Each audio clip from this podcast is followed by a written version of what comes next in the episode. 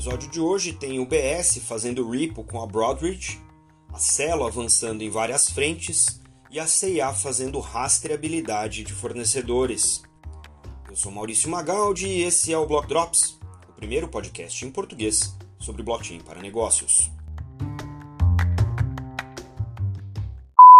As notícias que você ouve aqui não têm qualquer vínculo com o meu trabalho atual, não configuram nenhuma forma de patrocínio propaganda ou incentivo para o consumo e tem o foco exclusivamente educacional para o mercado.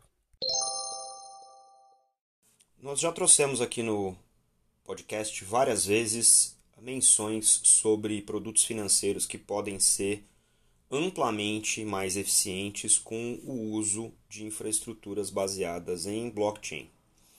E também já reportamos aqui alguns casos de uso é, de firmas como o Banco BS e a Broadridge. E nesse caso né, da notícia de hoje, eles estão juntos, confirmando aí uma parceria para a utilização do Distributed Ledger Repo, que é uma plataforma de trading para Ripple desenvolvida em blockchain pela Broadridge. Essa plataforma está baseada em tecnologias disponibilizadas pela Digital Asset e pela VMware. São duas empresas de tecnologia. A Digital Asset já bastante conhecida do mundo financeiro, a VMware muito mais de infraestrutura. E essa blockchain permite a transferência né, dos ativos que suportam uh, esses, uh, essas transações sem necessariamente trocar fisicamente né, a documentação, tudo feito em blockchain. E, em geral, nesse mercado de Ripple, as empresas fazem swap de dinheiro, é, garantia em dinheiro, por uh, garantia em ativos e vice-versa, e recompram isso é, depois de um certo período. Né? Nesse caso, com essa implementação, é possível que as empresas façam isso é, intraday, né, sem necessariamente passar por todo o processo físico né, de documentação que esse tipo de estrutura, esse tipo de instrumento é, exige. Então, fazer isso com blockchain é, utilizando esses documentos digitalizados na blockchain faz muito mais sentido para o mercado ter muito mais liquidez, muito menos risco né, entre os participantes e entre o sistema. Né. Inclusive, um comentário aqui do Paul Capeta, que é o COO da tesouraria do UBS, que comenta que eles estão com grande expectativa de melhorar a liquidez e a redução de risco utilizando essa solução da Broadridge é, e essa parceria reforça a estratégia digital do, da UBS, né, do UBS, alavancando novas tecnologias que são voltadas para redução de risco e melhoria de eficiência nos mercados financeiros. Ou seja, a gente está vendo cada vez mais a adoção dessas uh, ferramentas, inclusive para empresas de investimento tradicional, buscando aí não necessariamente novos modelos de negócio, mas sim modelos de negócio pré-existentes com muito mais eficiência. Né?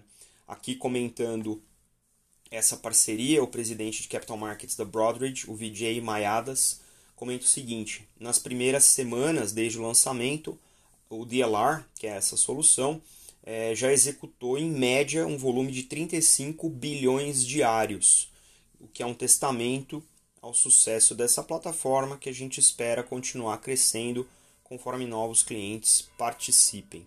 Ou seja, muito sucesso aí no mercado de capital, do capital markets mesmo, olhando eficiências utilizando redes distribuídas, o que é basicamente o princípio de adoção que a gente vem ah, acompanhando nesse mercado por aqui. Já falamos aqui várias vezes sobre a presença do World Economic Forum, o Fórum Econômico Mundial, WEF, na sigla em inglês, em várias frentes. Já mandaram uh, toolkits para uh, projetos de CBDC para os bancos centrais, já fizeram papers sobre uh, o mercado de DeFi e tem sido, em geral, grandes players globais na adoção de soluções baseadas em blockchain. Nesse link que está aí na descrição do episódio, tem uma menção muito interessante sobre o blockchain da Celo. Celo é uma blockchain uh, pública, open source, voltada para o desenvolvimento de uh, soluções financeiras em países de baixa renda ou economias emergentes. E o que é interessante sobre a Celo enquanto infraestrutura é que ela funciona muito parecido com o Ethereum, porque tem uh, o uso de tokens para compra de gás, para você poder operar na rede. Mas interessantemente, você pode uh, também trabalhar com a CUSD, que é a stablecoin atrelada ao dólar, mantendo aí o link uh, de paridade um para um com o dólar para manter a volatilidade sob controle. É importante também citar que a Celo uh, tem facilidades de desenvolvimento de smart contracts, o que permite também uh, aos uh, desenvolvedores, às empresas, fazerem desenvolvimentos estilo DeFi, eh, utilizando aí como base os tokens eh, CUSD, os stable tokens, para fazer eh, produtos financeiros. E o que eu achei bastante interessante nesse artigo é que ele pontua que empresas como a A16Z, que é o, o fundo de venture capital, é um dos maiores fundos de venture capital nos Estados Unidos, colocou aí 20 milhões na carteira Valora, que é a carteira nativa da criptomoeda, da Celo, né, que faz a gestão dos tokens. Já tem é, mais de 200 mil usuários em mais de 100 países ao redor do mundo, né? e também a participação uh, da Deutsche Telekom, uh, o Deutsche Bank, uh, que também é, faz parte do, do World Economic Forum, né?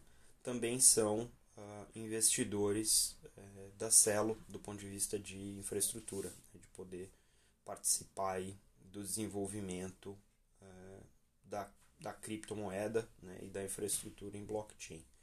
Então, um posicionamento interessante né, da Celo enquanto infraestrutura, permitindo aí esse tipo de desenvolvimento e também atraindo grandes bolsos e grandes players de infraestrutura, como a Deutsche Telekom né, e o próprio A16Z, que é um fundo que uh, tem apoiado bastante é, o mercado de cripto, voltado bastante para o mercado de infraestrutura, né, de, de tecnologia de blockchain como infraestrutura para os mercados.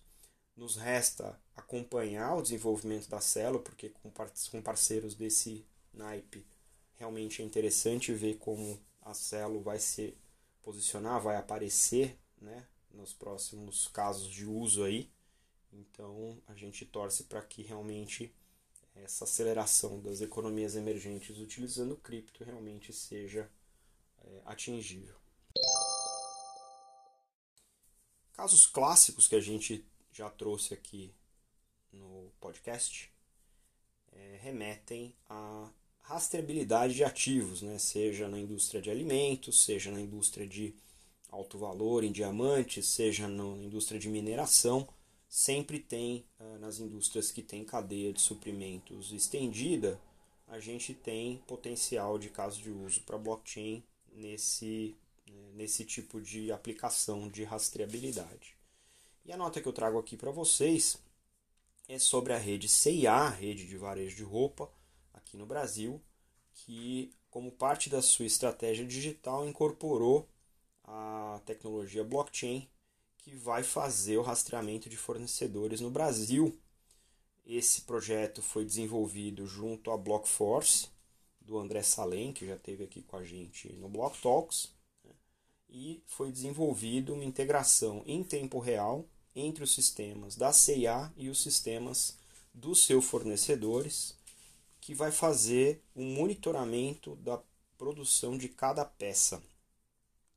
Nesse sentido, a ideia da rede é melhorar a gestão das etapas de produção, como o blockchain, né, como uma infraestrutura estratégica, permitindo o compartilhamento das informações de maneira dinâmica, segura né, com privacidade, maior precisão no monitoramento dessas etapas né, e a troca de informação transparente, é, mantendo aí todo o compliance né, na cadeia de produção. O que é interessante do ponto de vista de é, processo, nesse caso, é que a gente vai ver, por exemplo, a possibilidade das lojas C&A, que são lojas físicas ainda, e que têm, obviamente, é, o seu estoque é, à mão, né, no, no, no mesmo espaço físico, esse estoque com um modelo altamente eficiente né, de analytics preditivo para garantir que esse estoque seja o mais é, enxuto possível, pode efetivamente reduzir né, o que a gente chama aí de, de footprint, né, a pegada do estoque nesses pontos de venda, que em geral são locais com uh, o espaço uh, é caro então, se o varejo conseguir reduzir de maneira inteligente, usando os dados da blockchain e uma boa inteligência analítica, pode sim reduzir esse espaço onde o estoque é mantido,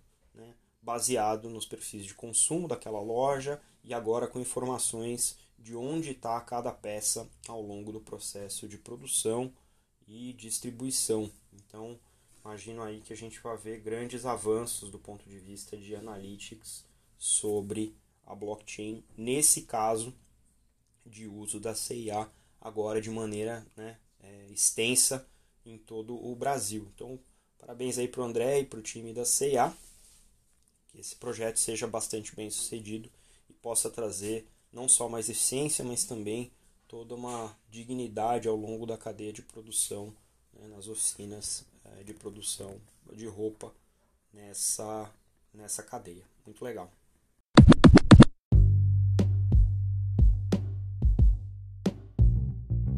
Você pode ouvir o Block Drops Podcast nas plataformas Numis, Google Podcasts, Apple Podcast, Spotify e Anchor FM.